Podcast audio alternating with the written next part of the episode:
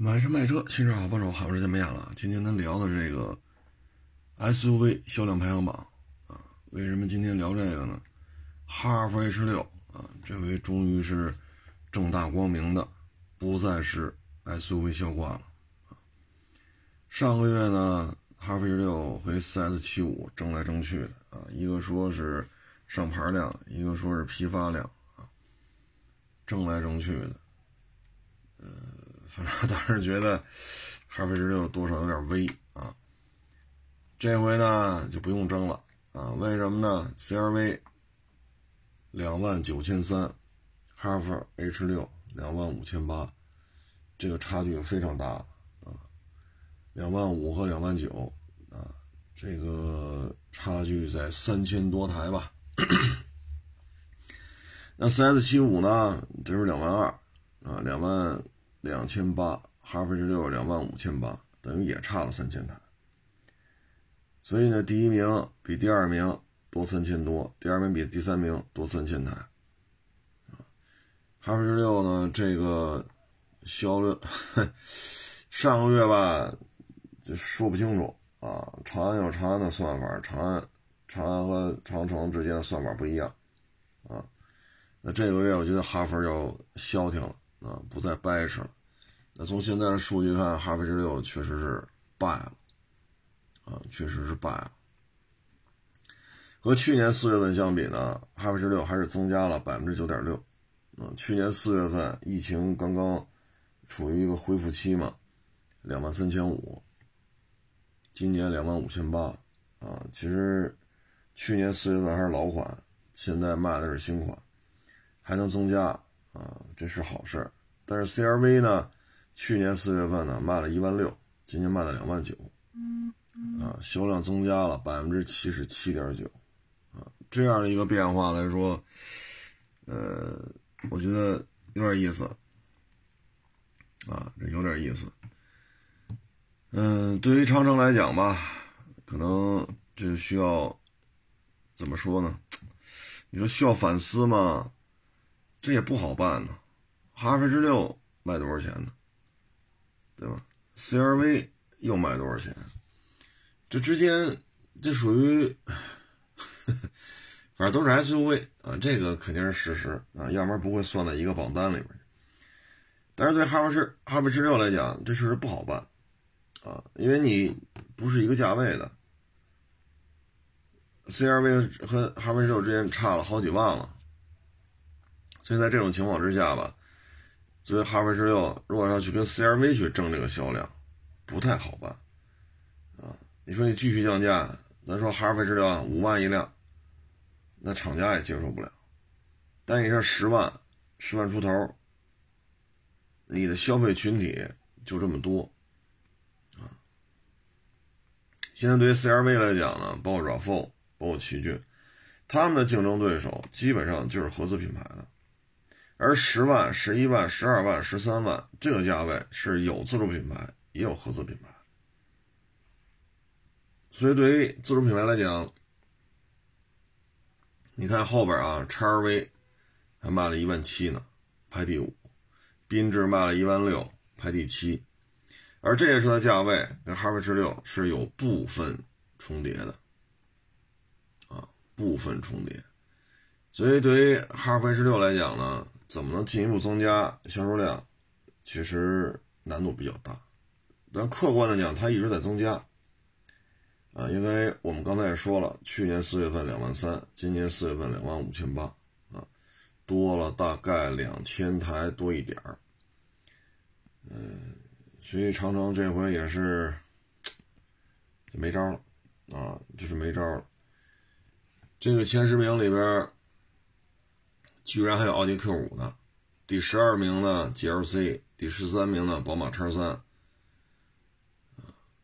所以这个对于自主品牌来讲，只能是要么就重新建个榜单，自主品牌 SUV 销冠。哎，其实对于长城来讲，放下这个包袱吧，啊，就销冠啊这个那，自己个跟自己个比，销量增加。啊，然后买卖还不错啊，什么坦克三百呀、炮系列呀、风骏系列呀，这还都行啊。包括欧拉，欧拉旗下这几个小电动车卖的也还行，哎，知足就完了啊。所以有时候呢，不要过于去纠结，我是不是冠军，我是不是冠军。你把自己日子过好了就行了，啊，反正哈弗十六实事求是的讲，他也拿了得多少个月，拿了若干个月的销冠了啊，我都说不清楚多少个月了，五十个月、八十个月了啊，哎，所以呃，就干好自己的事儿吧啊。四月份呢，整个国内的这个乘用车销售量吧，呃。要跟过去比呢，还是下降；要跟去年四月份比呢，还是上升。嗯，所以总体看吧，现在还是属于一个销量的，就汽车销量还属于一个筑底。啊，说再像一六年、一七年那样，现在看也是有难度的。啊，嗯，所以看这榜单吧，CRV，啊。这个还是得恭喜人家，他现在呢，主要的优势在于什么呢？我们也看了一下，它混动优惠很大，混动呢优惠基本在两万，啊，有网友说有有两万出头，有的说一万八九，而基本上呢，它混动车型呢就是两万块钱，啊，也就是说二十二万一千八，啊，这个不算太贵的版本啊。二十二万一千八，这个混动二点零自吸，基本上呢成交价呢就在二十二，啊二十二这一块啊二十这一块说错了，二十这一块啊，所以它的优惠幅度比较大，啊也拉升了不少销售量，啊二四零 Turbo 呢基本就是几千，啊几千，有的地儿能过万，但大部分都是几千。啊嗯，基本上，你像两驱舒适吧，二四零二四零 Turbo 的十七万九千八，优惠个几千块钱，十七万帽，啊，就能提个裸车，加上购置税啊，加上保险，差不多十九万就可以正常行驶了啊。所以这个情况之下，嗯，我觉得吧，可能就是奇骏呢。款型老了，啊，呃，然后 RAV4 呢优惠又少，所以奇骏现在盯不上了。RAV4 呢定价还是偏高，啊，这有什么说什么。你像2.0自吸的，啊，差不多也是跟 1.5T 的这个差不多，但是呢，2.0自吸的动力跑不过 1.5T 的。所以这是一个很鲜明的一个对比了，那个排量小，这排量大，排量小跑得快，排量大跑得慢。所以你让消费者怎么选啊？这个我们只能说丰田对于这么高的定价，这么低的动力，丰田没拿这当回事儿啊。那丰田不拿当回事儿，咱也不不操这心了啊。但是就这么卖吧，这 RAV4 还能排到第六呢，卖了一万六啊。现在要是二点零四驱自吸的啊，优惠个万来块钱，啊，万来块钱。嗯，其他的版本吧，就是几千，啊，混动的可能优惠大一点，但是混动的价格贵啊，啊，你二十四万多，优惠两万多，那也合到二十一万大，二十二。而刚才咱说那个 CRV 的混动呢，比这价格低。啊差不多能低个百分之十，就 CRV 的混动差不多比 RAV4 的混动低百分之十，那对于消费者来讲，那就买买本田呗。那汽这个纯汽油版本的 1.5T 又比2.0自吸的跑得快，啊，价格优优势略微有一点啊，所以在这种情况之下呢，CRV 卖的好也是有原因的。而奇骏呢，现在新老交替，新款摆出来了吗？摆出来了啊。这是，呃，但是你要说现在说铺铺货吧，又来不及，啊，因为最终定价配置表还没出来呢。就在这种情况之下呢，新老交替，青黄不接，啊，所以前十名里边呢没有奇骏，奇骏卖了第十，卖了第十四名，一万四，也可以了，也可以了，啊，所以 CRV 这个月呢拿到一个总排名的第一名，呃，竞争对手确实也是有各种各样的原因，啊，自己的优惠幅度呢也比较给力，特别是它这个混动的实际的提车价。啊再加上动力的配置，啊，都是有它自身的一些优势的。就这个月呢，一下子拿到了冠军，而且优势很明显，两万九千三，哈弗是两万五千八，啊，差了三千多台。所以大致本田是这么这么着拿到了一个销冠，啊，优势还是非常明显的。这不是说差一百辆，差二百辆，啊，差三千多辆，啊，呃。这是实至名归吧？至于说你担心，其实日系这些车它都这样。那 1.5T 现在还时有发生，就是机油的问题，包括丰田的混动啊也时有发生，啊也是机油的问题。你说现在完全解决了吗？也做不到。啊，反正你信任你就买，不信任你也别买。你都不信任，你也别到处问了。怎么给你答复？我说这车机油没问题，坏了，你是不是我还得担责任？我说机油都有问题，你买回去，你那辆没事你是不是又得说我胡说八道？所以你信你就买，不信就算。啊，满世界问去有什么用啊？厂家就是跟你说承担质保的是厂家。哎呀，抱歉呐，电话真多呀。然后呢，咱们再说一下它这个 MPV，MPV 呢？没什么变化，啊，五菱还是第一，G L 八还是第二。但是这里边需要说明一点的什么呢？五菱宏光和 G L 八的差距已经非常小了。五菱宏光一万八千八，别克 G L 八一万六千九，也就是说，几万块钱的宏光和几十万的 G L 八之间的月销量差距，也就是一千。一千八到一千九，就是销量销量差一千八九百辆。我们再看，跟去年四月份相比呢，五菱宏光暴跌百分之十六，而 G L 八呢，跟去年四月份相比呢，暴涨百分之八十五。这说明什么呢？就是说，不再说便宜车就能吃香了。现在不是比谁便宜了啊？因为你看，五菱宏光便宜吧？五菱宏光卖不到二三十吧？什么五菱宏光艾维亚版本，这都没有，啊，即使有，它也卖不到四五十万的。但是几万块钱的宏光就是一万八千八，G L 八就是一万六千九，数量差一千七八、一千八九的样子。所以呢，中国这个汽车市场呢，已经彻底告别了谁便宜，谁好谁好办事儿，啊，你看刚才我们说的 S U V，C R V 比哈弗 H 六贵几万块钱的差价。但是就是比哈弗 H 六卖的好，哈弗 H 六面对这种情况一点招没有，一点招没有，你是你是无可奈何啊！五菱宏光现在也是，你能说别克 GL 八抢了五菱宏光的市场份额吗？你也不能这么说，这价差更大啊！所以国内的汽车已经进入到品质啊、面子呀。配置啊啊，大体格子呀，不能说谁便宜谁好使了。你像当年奥拓、夏利，对吧？这个车当年在国内是横扫千军。现在呢，苏 Zuki 早就撤，早就撤出了。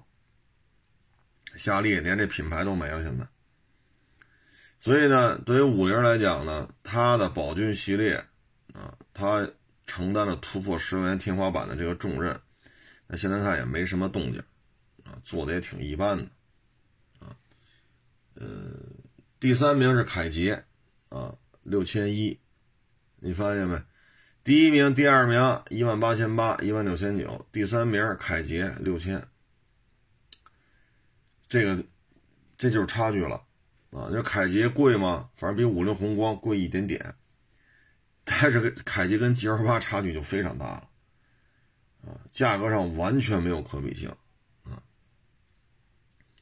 再往后呢，你看见没有？普遍是高端化、大型化。第一名宏光，第三名凯捷，这就算十万下、十万上。G L 八呢，那就贵了。第四名呢，传祺 M 八六千台。传祺 M 八这车十七八起步，二十多万封顶，啊，平均成交价也在二十，这裸车价啊。你看见没有？卖了六千，凯捷卖六千一。凯捷和传祺 M 八价位也差了一大截了，但是你看销量差多少？凯捷六千一百四十四，传祺 M 八六千零八台，双方数量差一百三十多台。那你说谁挣着钱了？都六千多点，销量差一百三十多台，凯捷多少钱？传祺 M 八多少钱？您说谁挣着钱了？所以。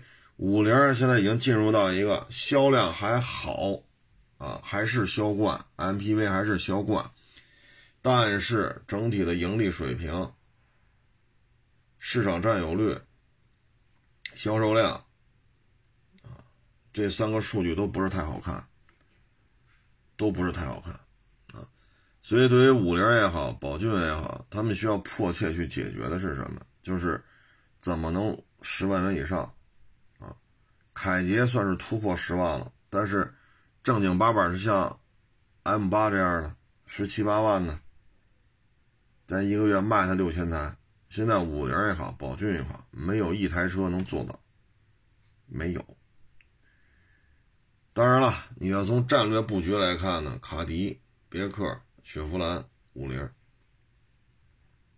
确实很难受，很难受啊。所以，对于五菱来讲呢，如果再这么下去的话呢，销量进一步下滑，利润进一步下滑，就会逐渐逐渐就会走到奥拓那条路上，就像 Suzuki，最后不得烟抽。现在 Suzuki 也也很很难过，你看中国不玩了，美国不玩了，两大汽车市场都不玩了，就死盯着这个印度啊，包括东南亚什么的。现在印度这德行，你看吧，今年年底啊啊，明年年初，明年初，Suzuki 的全年销量肯定是特别难看。为什么呢？四月份开始，印度这疫情就失控了，没有上班的可能性。就以印度这些老百姓这状态，就现在说四月、五月，就是一一天四十万例确诊，好家伙！就这，什么时候能恢复到买个 Suzuki 的小车的这种经济经济环境当中？所以死盯着印度的 Suzuki 今年的销售业绩啊，明年年初咱看肯定是不好看的。依照印度现在这个状态，说咱们一月底，去年一月底封的城，然后全国都开始居家隔离，全国都是。从一月底全国隔离、全国居家隔离，一直到四月份，咱这病情基本上就算摁住了。确实啊，时有偶发的啊，新发地来一次啊，啊这儿来一次那儿来，确实有，但是大面上基本上摁住。印度呢，现在他要像咱们似的，一月底到四月初，在印度做不到啊，做不到。所以今年印度像 Suzuki 这样的会比较惨啊。说着说着又说跑题了啊，然后呢，咱 不说印度了。第四名传奇 M 八，第五名爱力绅五千四，第六名风行，风行啊，稍微便宜一点啊，跟凯捷的价位差不太多啊，但是要卖的 M 八这价位也卖不了。第七名奥德赛四千七，第八瑞风三千四，瑞风啊跟风行啊价格差不多。现在基本上就是一个客户，怎么说呢？什么都能拉啊，生产挣钱好帮手，基本上就这么个定位了。就是一个风行，一个瑞风，这里边瑞风生产工具的属性越来越强，越来越强。然后第九名呢，传祺 M 六，所以你看见没有？广汽在 MPV 这上头，哎，玩的挺好。M 六三千二 M 八六千零八台，加一块九千二百多台，这个销售量可以了，啊，相当可以了。MPV M 六呢便宜一点，十出头，有点就是比凯捷再贵一点点吧，哎，它能卖个三千多点，啊，所以这俩 MPV 接近一万台，这是广汽可能自己也没想到吧，啊，怎么就？弄了那么多轿车卖不动，弄个 SUV 也不是太理想，结果弄个 MPV 哎，居然杀出重围了。所以有些时候吧，你要做的事情呢，就是不停的努力啊，不停的努力，不停的尝试，不停的学习。你也不知道哪块云彩会下雨。现在对于传奇来讲，MPV 会下雨啊，雨水还挺大啊。你看奥艾丽绅、奥德赛。这加一块呢，一万，差不多一万台吧，一个五千次，一个四千七，啊，加起来就是一万台。一万台的话，M 八、M 六九千台，九千多，可以了，相当可以了啊。所以说这个传奇啊，对 M 八一定得上心啊，认认真真的干，不要出现品控方面的一些大的负面啊，然后。什么时候改改啊？什么拆个空调滤芯儿，好家伙，头发掉好几根儿；拆个空气滤芯，头发掉好几根。你像这种匪夷所思的这种槽点，你设计层面能不能改改？本身左手是丰田，右手是本田，再加上三菱、克莱斯勒、菲亚特等等等等，你跟这么多主机厂合作，那空调滤芯的拆装能不能改改？空气滤芯的拆装能不能改改？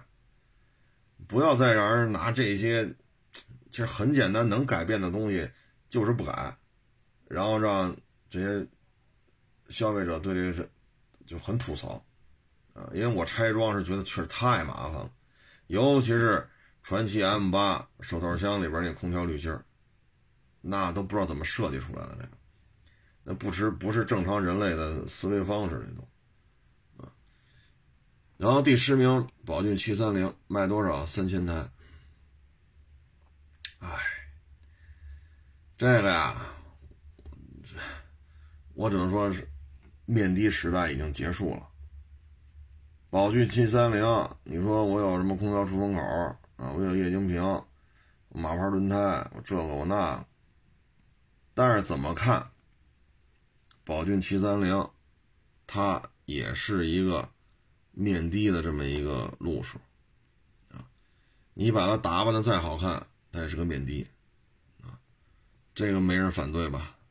不用隔太远，隔五十米之后你再看，隔五十米这就是一面的。哎呦，真抱歉呀，这电话太多啊。这个 宝骏七三零，啊，销量原来是什么状态？现在又是什么状态？啊？所以这个就充分验证了一个现象，就中国汽车消费者不再以一味的去追求你的价位是高是低了，就是需要的是什么呢？需要就是空间大一些，配置高一些，品质好一些，所以在这种情况之下呢，像宝骏也好像五菱也好，它的未来相当的不乐观。但是呢，这事儿也由不得他，因为什么呢？上面雪佛兰，有别克，有卡迪，在这种大的架构之下，五菱宝骏就是低端车，啊，就是说你五菱这边也好，上汽这边也好，你想怎么怎么着，那实际上这个名字上汽通用五菱，三方都同意，这买卖才能干下去。他有不同意见，你很多事就不好办。对于低端车来讲呢，对于上汽通用五菱，就通用这边来讲，它是有好处的。科帕奇，对吧？就是宝骏的车嘛，换个标卖去。那对于通用来讲，我需要有这么一个角色。那你现在你就是扮演这个角色。你包括这面的挂上雪佛兰的标，海外卖去。那你让大老美倒腾一面的，那你倒腾一大皮卡这没问题。八缸六缸，你倒腾个一点零、一点二、一点四小面的，这大老美弄不了这个。但是呢，它在海外运作当中，它有这种市场需求，那就整呗，那就干呗，啊，整呗，干呗，那谁来干？宝骏、五菱。所以现在就很难受，就明知道这个市场越来越差，越来越差，自己想突破十万元大关，真是做不了。你只能看着，你像传奇，M 八，这是不是一个成功的？一个车型，最起码在现在看，这个销量很成功。啊，我也买过一台，我给卖了。啊，开着确实还行。啊，就是空调滤芯和空气滤芯实在是反人类这设计。然后你看哈弗 H 六，CS 七五，虽然他俩老掐啊，但是 CS 七五、哈弗 H 六，这是咱中国人的自主品牌。这些车的平均成交价是不是也在十万或者十万一冒？人家也突破了。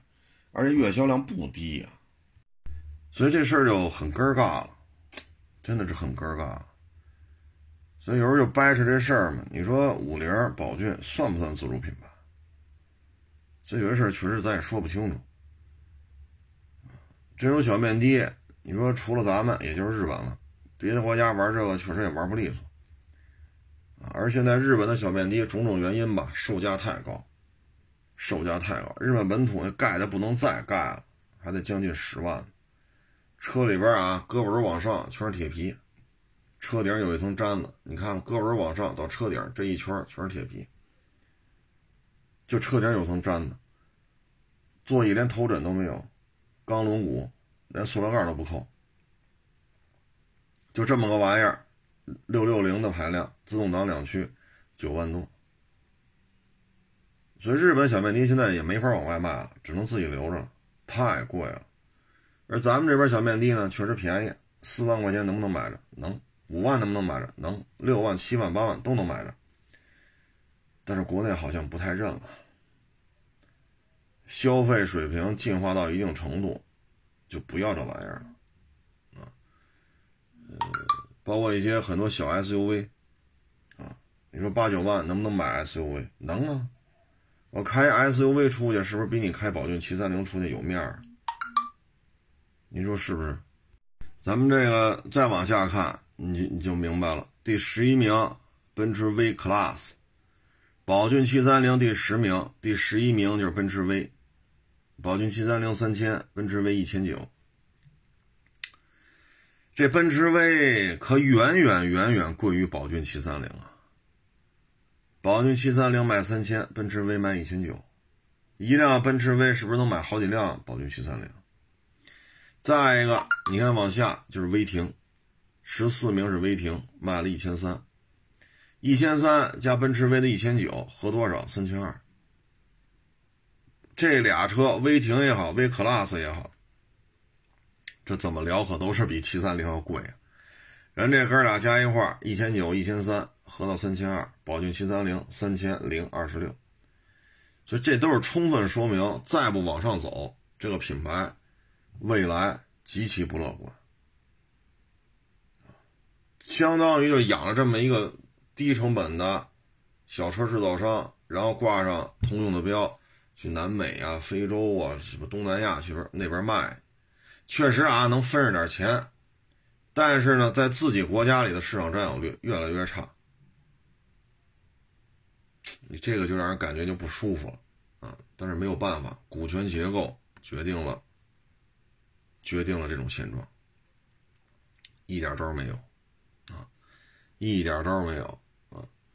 至于威然呢，卖了卖了十一千四，但是这个威然，唉，反正一千四行挺好，是吧？咱就别拿威威然来打岔了啊。今年呢，拢共卖了五千多台，四个月卖了五千多，一个月合一千多点。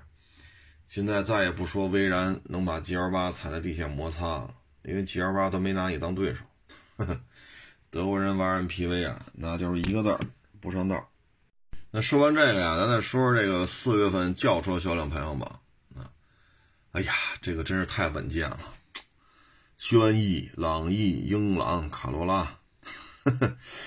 这都是老熟人了。哎呀，这这就没什么可说的了啊！这这都老熟人了啊，满大街都是，我就不多聊了。第五名，宏光 mini，就是那小电动车，卖了两万六，这是有点意思啊。所以呢，通用。呃，就是上汽通用五菱，你看没有？五菱旗下的车，在传统油车范围内呢是连年溃败，销量一降再降。但是电动车这块突然一下冒出两万六的月销量，五菱宏光 mini 很成功。我们现在就不知道这种成功能持续多久，因为做的如此之便宜，这个。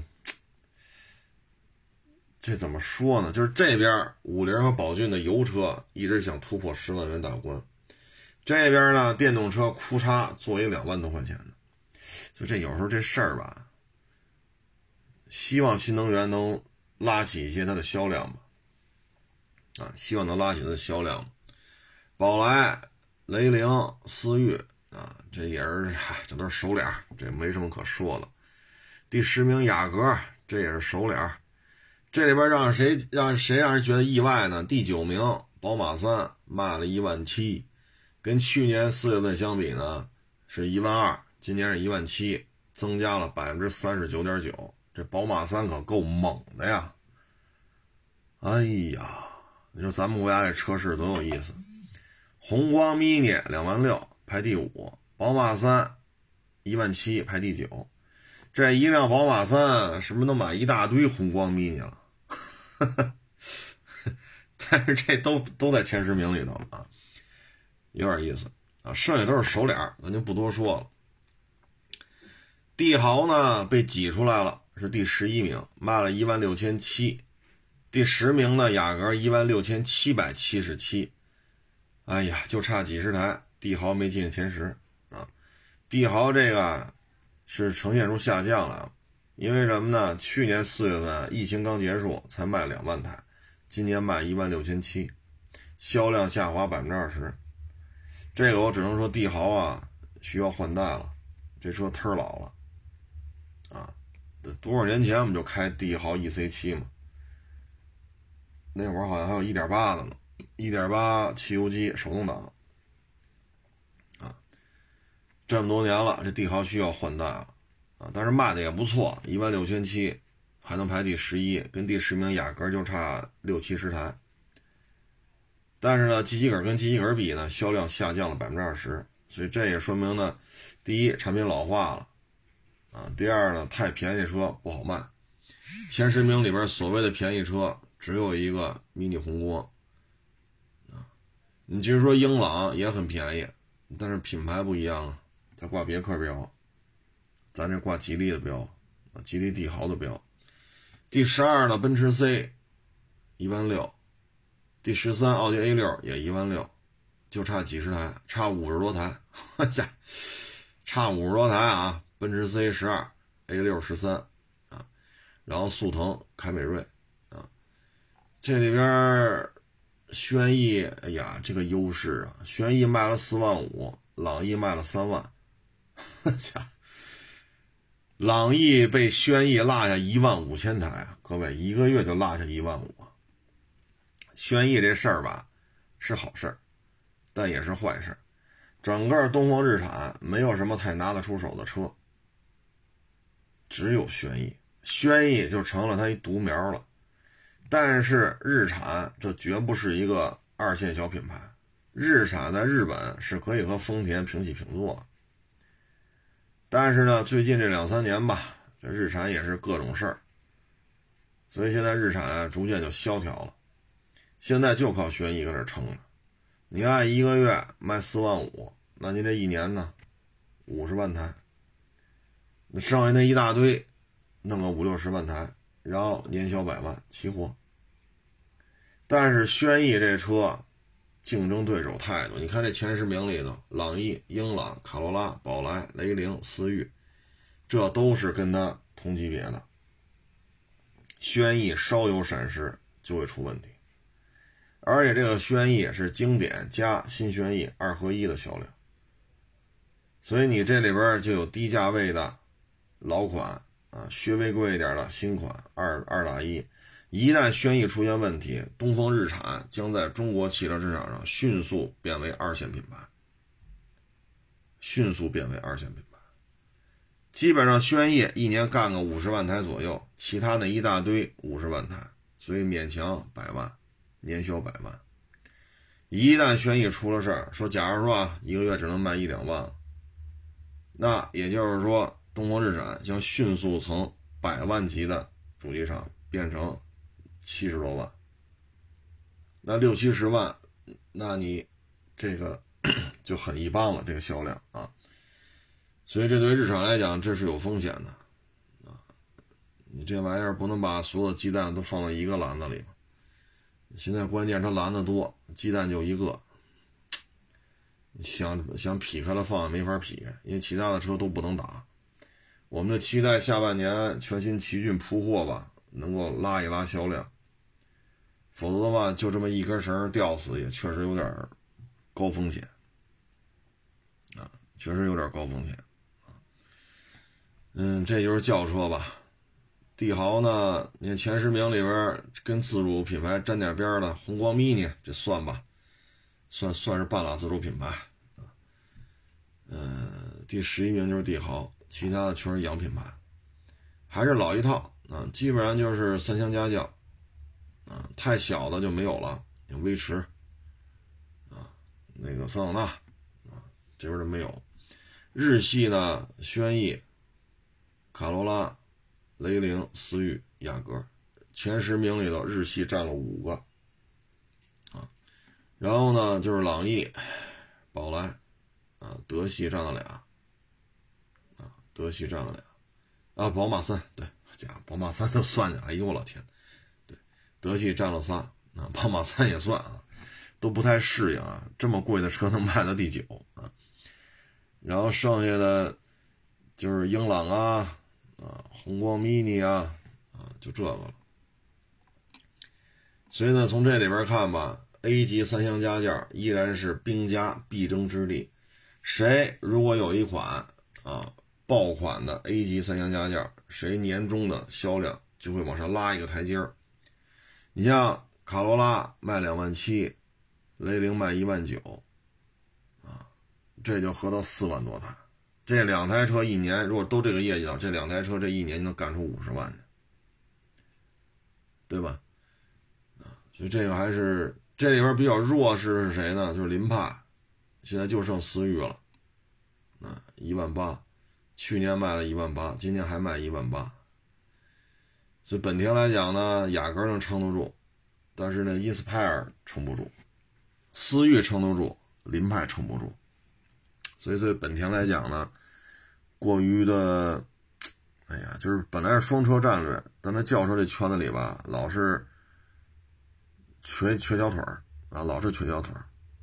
凌派主要就是三缸机闹的，混动倒是四缸了，是自吸了，但是配置比雷凌低那么多，价格比雷凌贵那么多，所以混动这个差点意思啊。所以呢，只有思域。inspire 呢，也不知道是有什么魔怔啊，雅阁卖这么好，inspire 就是卖不动，都改了名了，嗯，我们都不叫斯铂瑞了，为什么还卖不动？哎呀，这个灵魂的拷问呀，这我也说不清楚啊，为什么 inspire 就是卖不动啊？斯铂瑞这名字都不要了，还这德行。所以对于本田来讲吧，在轿车圈子里头，如果他把凌派改吧改吧，inspire 改吧改吧，稍微再增加点销量。对于本田整个的年度销量是有好处的，这个我们只能是慢慢看，因为本田这个家底儿呢稍微有点薄，稍微有点薄，所以还得看。再来呢就是廉价版本的混动，廉价版本的混动，本田是出现了严重的这种，不能说失误吧，反正出现了严重的挫折，所以现在飞度的混动他也不敢弄进来。那又没办法，只能从中阶版本往下降，降成低阶版本，这就牵扯于成本高，所以配置低那么多，价格还比雷凌高那么多。前十名吧，大概其就这么一现状，基本上是维持了现状，啊，维持了过去的固有格局。新人呢，宏光 mini，能冲进前十的宝马三也是够厉害的。帝豪呢排以六十多辆的差距排到第十一，帝豪的老战士得点个赞。前十五名里边呢没见着，没见着特斯拉啊，因为特斯拉四月份销量的是暴跌啊，就暴跌。嗯，说完这个呢，咱再说说这个 现在当中的一些，昨天不是说了期这宠物狗的问题吗？其实这个养狗的现在啊，很多这个想法呀，我给大家举个例子啊，嗯，就是他呢，就是上法院的时候呢，你像那个，原石景山那个，就是遛那金毛还拉布拉多呀，另外一个老人六十多玩轮滑，一下被这狗给绊倒了，绊倒之后呢，这个。老人呢，就是十级伤残吧，好像是，就上法院了。这个养狗这就不干了，啊，后来态度也不好，啊，然后跟法院这边特别对抗，啊，最后法院跟他说：“你对抗也没有用，这狗就是你养的，有足够多的证据证明这狗就是你养的，你也没拴着。这个老人十级伤残，跟你这条狗。”有直接的因果关系。你不给我们开门也好，不让我们跟你，就是法院上家找他去嘛，啊，不不让我们跟你发生这种当面的接触，没有用。你对抗法律，对抗法院，没有好果子吃。事实清楚，证据充足，啊，无非是判多判少的问题，但是你必须要承担赔偿责任。这是你，你跟我们嚷嚷，你嗓门高，或者锁门不让我们进你家。没有用，你所谓的那种一哭二闹三上吊，在法律面前根本就不根本就没有任何作用啊！最后就赔了嘛，实际伤残啊，你赔偿金你少不了啊！你不是说给三千块钱算了吧？算不了，要能算何必上法院呢？你包括今天有网友给我发一链接，是哪个城市我忘了，一地库，人家女的呢买一奔驰。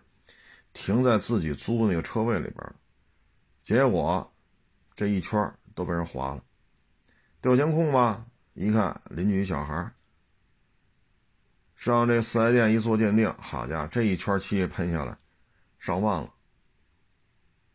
这边说了只给两千，行，那就达成调解协议了，对吧？那就不追究你其他责任了，你给两千就给两千吧。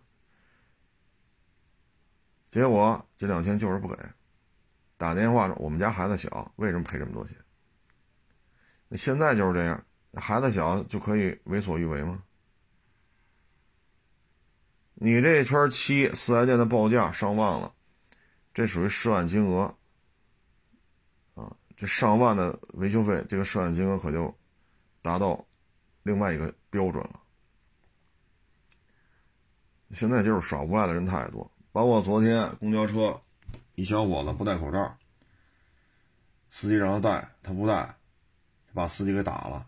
打之后呢，就想跑，人司机下抓着他了，抓着他不让他跑。结果呢，旁边过一老太太，哎呀，他这孩子，你怎么跟一个孩子这么一般见识呢？你放了他吧。那公交司机说了：“这是你孩子吗？”那老太太说：“不是，跟你有关系吗？没关系，他小，你放了他吧。”公交司机说：“打我的时候你怎么不这么说呀？你想跑，等警察来吧。”大家也知道，像这种公交司机在开着公交车的过程当中，车上拉着这么多乘客，你上来把公交司机打一顿，这是刑事案件，要追究刑事责任的。你说给司机打死了，还是我就抽了他俩大嘴巴？你甭管什么情况，刑事案件，这是跑不了的。现在国家有立法。而且这事由现在往回一倒，车里有人证，这么多人来证明，车里有监控录像，就是因为你不戴口罩，让你戴口罩，你不服，把司机打一顿。那你这事儿，你从从头到尾哪儿你也占理了，哪儿你也不占理啊？这叫什么啊？你放了他？那公交司机说打我的时候你怎么不说这个？啊，打完了我了，报警了，警察来处理他了，你让我放了他。第一，这事儿跟你有关系吗？没关系。第二，打我的时候你怎么不说这话呢？啊，这现在社会当中就是这种胡搅蛮缠，啊，卖惨装可怜，啊，凡事都是有因有果的，有因有果，啊，你这些问题，你说打完了，你像北京的公交车啊，都贴着呢，啊，你要打公交车司机是要负刑事责任的，北京的公交车贴着这些标语呢。这就是什么呀？爹妈的管教啊，出现了严重的失误。青春期、叛逆期，点火就着，一腔子热血就顶上去了。管压这个那个，先打压再说。那是都都跟你爹你妈似的惯着你。你跟你爹你妈瞪眼睛吵吵，骂两句，你爹你妈不能说什么。马路上、社会上。公共场合谁吃你这套？还还打人？这可想而知，在家里跟他爹妈也不是什么好东西。就这孩子啊，跟他爹妈也不是什么好东西，保不齐也打骂他爹妈啊，骂人打人，保不齐在家就这德行，保不齐在家就这德行啊。你包括昨天咱说那个顺义那个老人，那狗出来人遛弯这狗。不冲人家这个那个嘛，那老人倒地死了。开庭的时候在法院上还说呢：“我们家狗可温顺了，我们家狗从来不咬人。”你像这个，就是属于什么呢？缺少被社会的毒打啊！对面他妈人都死了，在法院还说这个。像这种情况，他应该感谢什么呢？感谢对方愿意找律师上法院跟你谈了，脑子里就没想到这根弦儿。一旦对方有了过激反应，那就是人命案，一条接一条。我们家老人死了，你丫在法院给我说这个，那就干吧。我们家大不了再搭一条命，你们家这走俩，一家死俩。你要是碰上这个。更更麻烦，所以这就是什么呢？缺乏社会的毒打，根本就不明白在社会当中与陌生人交往应该注意的分寸，也根本就不知道法律的底线在哪里，胡逼来了这就，啊！所以像我，我就这案子，我要我说该判八十多万，就让他赔吧。你不一哭二闹三上吊吗？你接着闹。就判他，就赔吧。啊，这个东西我觉得，这自己都想不明白这道理。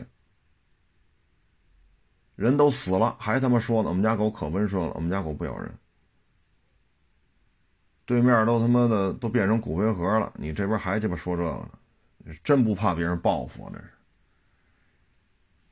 唉，所以有时候觉得，你说你养着养个宠物。那你还是人类呀？对面都变成骨灰盒了，还说这个？你这话说的就没，既没水平也没道理，很有可能给自己带来更大的麻烦。之前吧，北京就现在没有了，现在都网约车了。好多年前，北京拉就是拉黑活嘛，啊，跑黑车。就出现过这么一起案子，那个男的呢，兜里就五十块钱了，家里有一孩子，媳妇儿也没工作，他也没工作，因为是打零工的，是给人做油漆工，有活干就来，说一天多少钱，没活干家待着，但是呢，连续好几天没有活了，他孩子特别小，啊，媳妇儿身体也不好，他就就剩五十了，说打一车。去大概不到十公里吧，另外一个村子，这是北京的事儿，这是。不到十公里，去另外一个村子找他一个表哥，说能不能借个三五百块钱，先把这个孩子的奶粉呀什么的先买回来，啊，因为媳妇儿身体也不好，孩子又小，几个月大，就五十了，打一出租车就黑车嘛，问他去不去，他说去，结果呢开错地儿了。开到地儿了，他说：“你这给我，你给我绕回去。”这这，他说那这得加钱。然后呢，这坐车的小伙子说：“是我说的是什么什么什么村啊？你给我拉到这儿来了，是你听错了呀，大概就差三四公里。因为是春节前嘛，非常冷，北京非常冷。然后这女的呢，嘴里就不依不饶了，啊，就骂这小伙子，这个那个那。你看本身你开黑车的，你又是个女的。”然后又是村子和村子之间，两边不是荒地就是庄稼地。后来呢，说就给他五十，按理说呢，跑这几公里的路啊，三十块钱。最后就找到十五，非多要他五块钱，然后还没给他拉到那个村还差几公里，拢共就几公里的路，你明白这意思吗？得，小伙子要。说你得给我那五块，你给我那五块就不给，还骂他。然后小伙子一下车，不给就不给吧，我走过去。寒冬腊月啊，天都黑了，再走几公里，还扣人五块钱。完了，这开出租这女的，一就是小伙子下车嘛，这女的骂了一句“穷逼”，这一下，这女的就被杀了。这一下，这女的就就这这不这一句就把这小伙子给惹怒了。拉开门就把那女的给杀了。当然了，没过几天案子就破了，小伙子被抓了，直接就死刑，枪毙了。你发现没有？这有些时候这些就不知道自己应该说什么，不知道自己应该做什么。你说你开黑车合法不合法？咱们不讨论，就几公里，寒冬腊月，人家不想再走了，人家想打一车。说好了三十，你给人拉到了不就完了吗？就跑三分之二，再往前不跑了。好说歹说，往前开了一点，三十变成三十五了，还差几公里，不管了。你瞧这事儿办的，完了，人家要半天，你要你应该给我二十，你不应该给我十五，就不给。那人算了，人家不跟你争了，临了下车，人走了吧。走了不就完了吗？你再掉头回去接着拉活不就完了吗？再少他一句穷逼，这一下自己这条命就没了。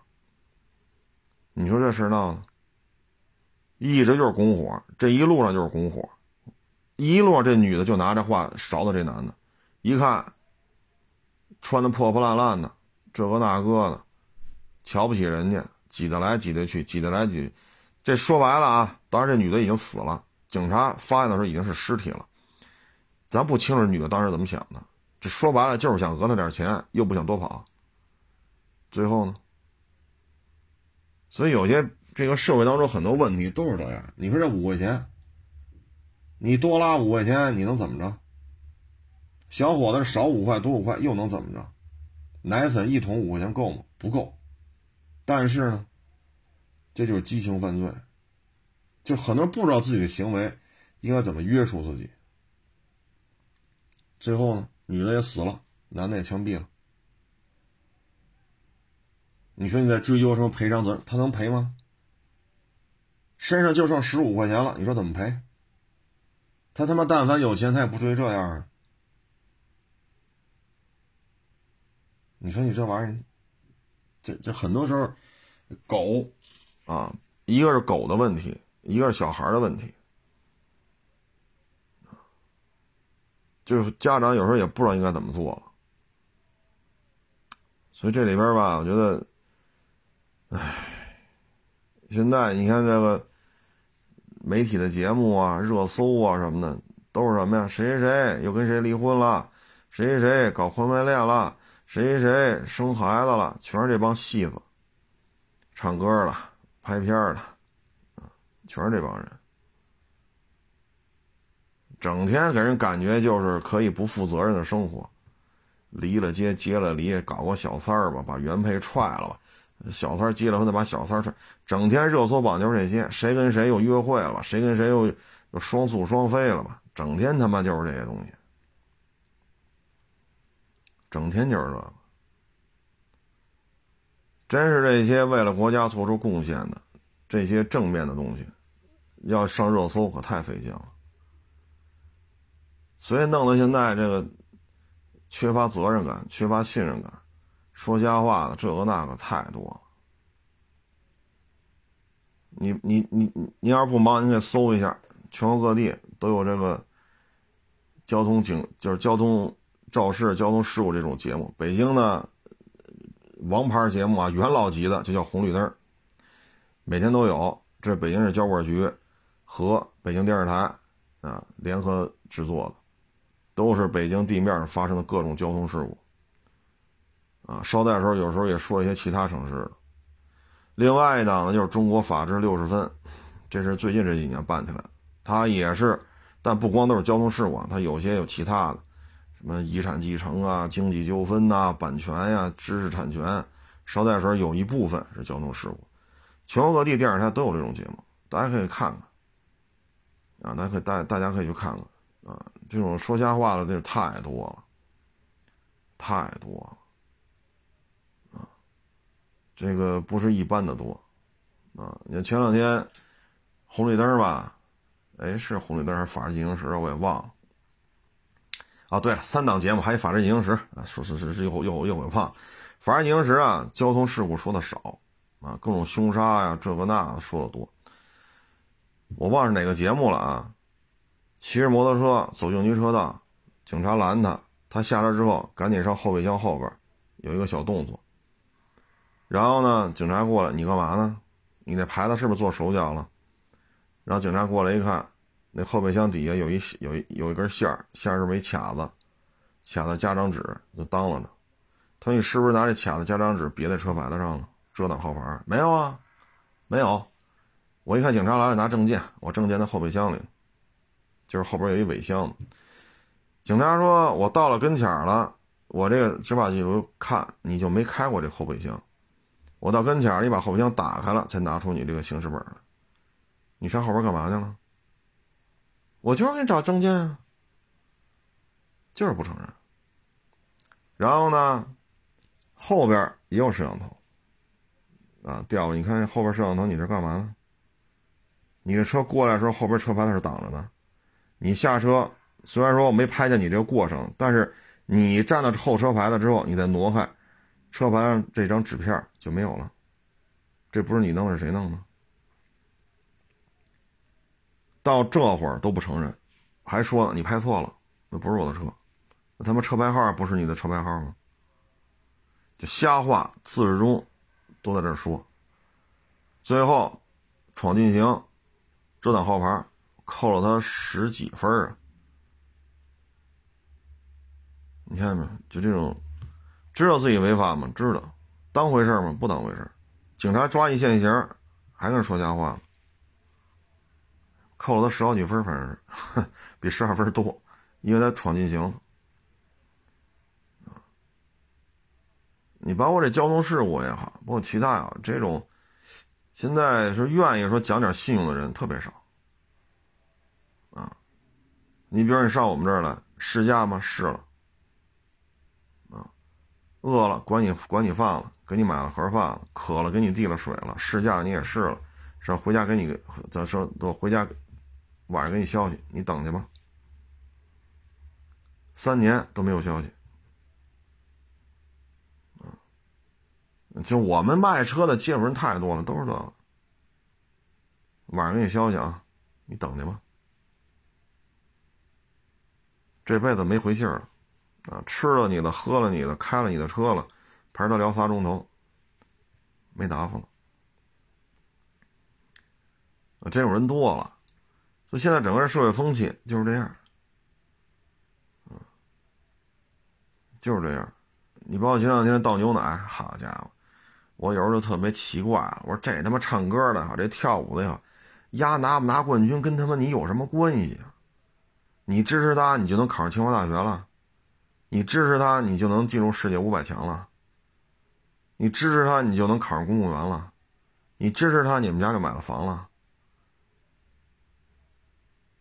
我就有时候觉得不可思议都。跟爹妈要钱，买牛奶，里边有一个什么拧开盖里有个什么签儿，输进去就能增加投一票，那就买吧，一箱一箱，一车一车的买。最后签都弄完了，盖都拧开了，这奶也没法放着，倒下水道吧。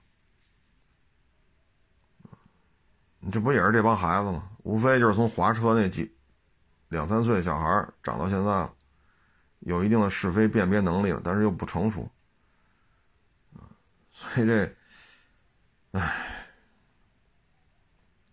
无法弄，啊，无法弄。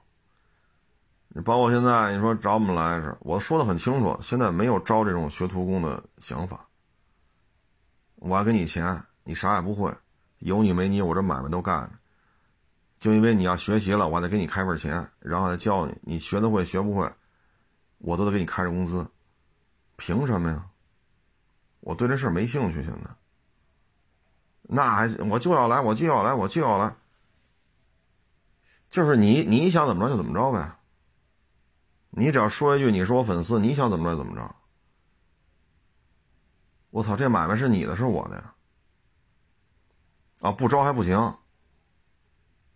你这成什么了？强买强卖了？那吃了我的，喝了我的，试驾我的车，陪他聊仨钟头、四钟头，说晚上给你回个信儿，再不搭理我了，那怎么着？我找他们家去，你就必须买？那成什么了？强买强卖了？这我明确告诉你，我这没有这个计划，我不需要招这种人，有这种需求我会说的。那不行，就得来这那那这这那那这，这他妈不也是一种强买强卖吗？现在整个这这，按理说到法治社会了，啊，信用，啊，包括说话的这种界限，这些都很都也很明白了呀。但是你隔三差五就有这样的，啊，也整不明白是咋回事这都是。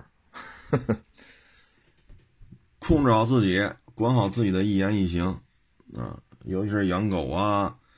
啊，这个很有可能会自己带来大麻烦，啊，就是各位都自己斟酌吧，都是成年人啊。我还是很认同那句话：狗是人类的好朋友，啊，毕竟我这也是养过狗的主，也不是一只两只，我养的狗也多，养的狗也比较凶，啊，也比较 也比较狠，啊，这这这。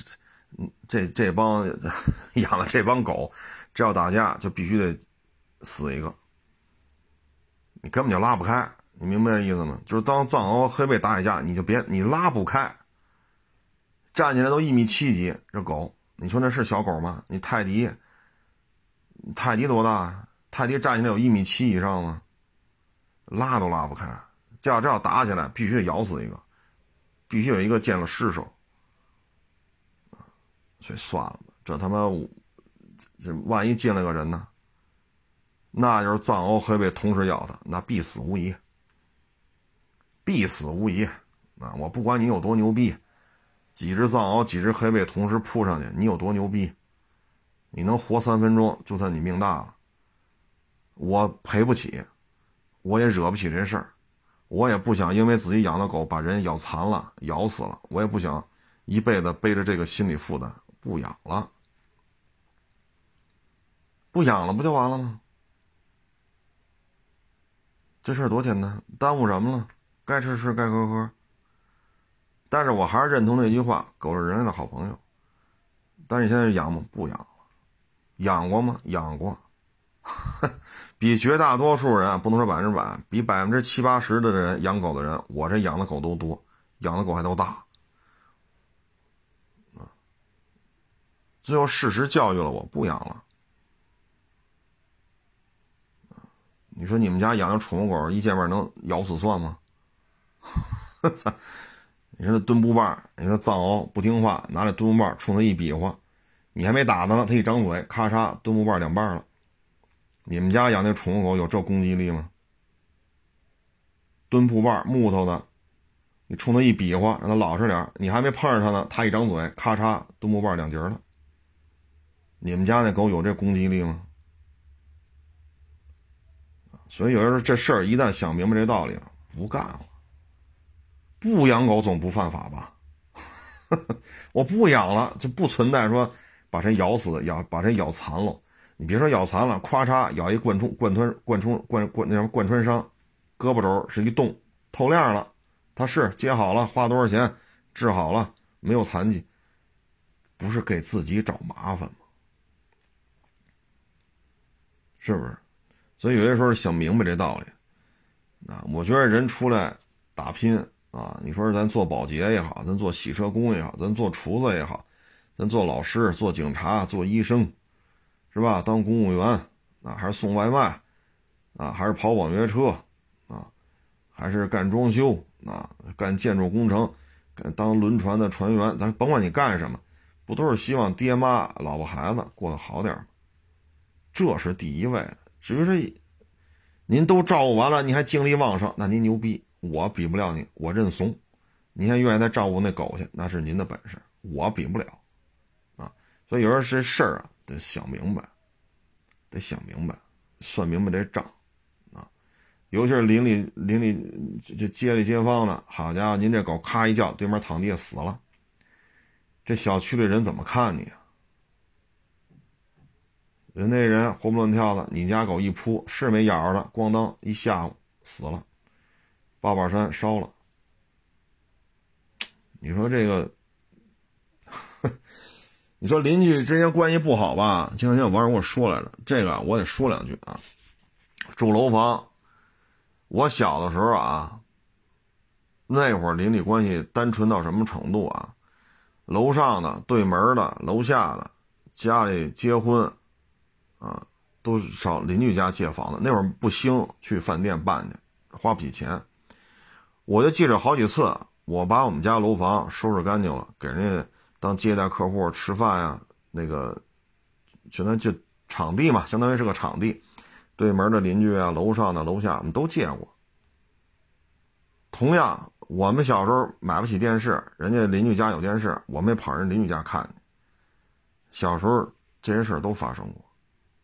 但是这么多年了，搬来搬去的是吧？卖了房买了房的，那那八十年代九十年代邻居现在很多都见不着了啊！再加上老一辈儿可能人都不在了，小一辈儿呢买了卖卖了买的，这也不知道这房子这……